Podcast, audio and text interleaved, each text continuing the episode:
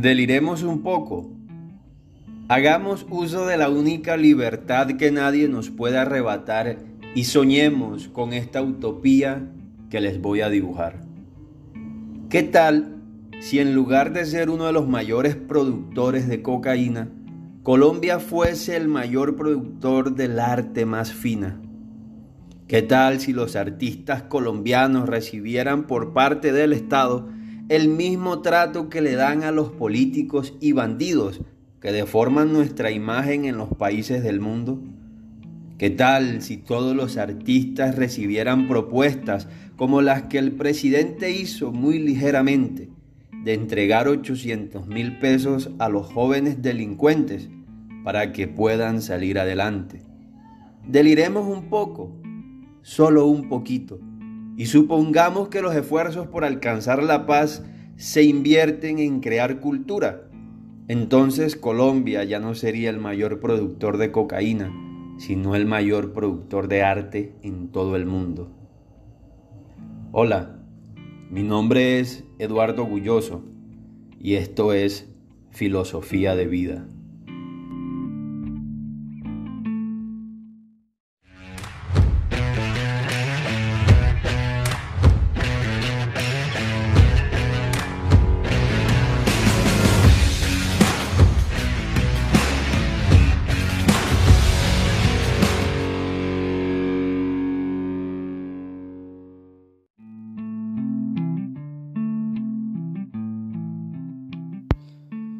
El podcast de hoy es una crítica, es una crítica que me nace de lo más profundo de, la indignación que siento. Y es básicamente por una propuesta que el actual presidente de mi país, Colombia, hizo sobre una problemática que, que ha venido azotando al país desde hace mucho tiempo y tiene que ver con la violencia.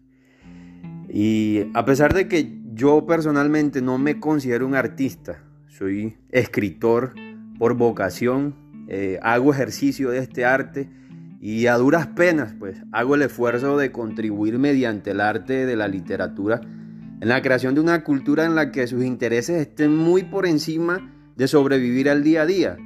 Porque bien cierto es que aquellos que solo cuentan con los recursos para gastar en la canasta familiar, en el pago de arriendo y servicios públicos, es muy obvio que no gastarán en el arte que solamente sirve para alimentar el espíritu.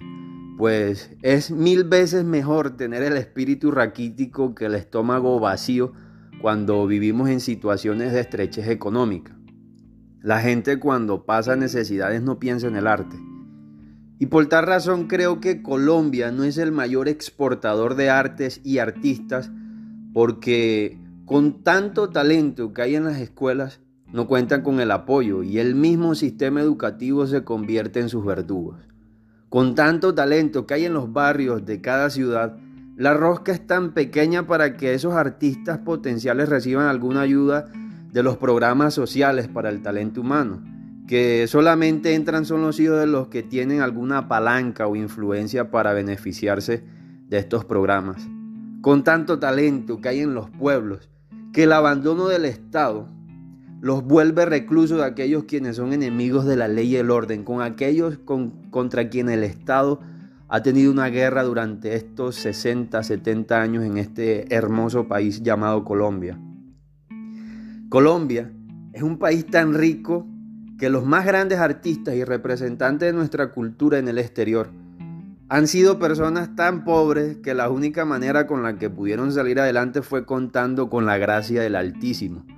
Pues muy bien escrito que está cuando dicen las escrituras que donde abunda la miseria, sobreabunda la gracia. Colombia produce tantos artistas, tantos escritores, escultores, pintores, bailarines, artesanos, elocuentes oradores, músicos, poetas, que este país tiene las capacidades de crear una cultura desarrollada como la de los países de primer mundo, como Noruega, por ejemplo, que cuando un escritor publica su primer libro, el Estado le compra la tercera parte de la cantidad de ejemplares impresos, o en Florencia, Italia, donde una artesanía de tejidos elaboradas por artesanos colombianos vale más que la quincena de un sueldo mínimo. Mientras que nosotros vemos en los parques de Valledupar, La Guajira, eh, regateando por una mochila artesana de cultura guayú, cultura indígena, que tiene un costo de 40 mil pesos. Imagínense, 10 dólares americanos.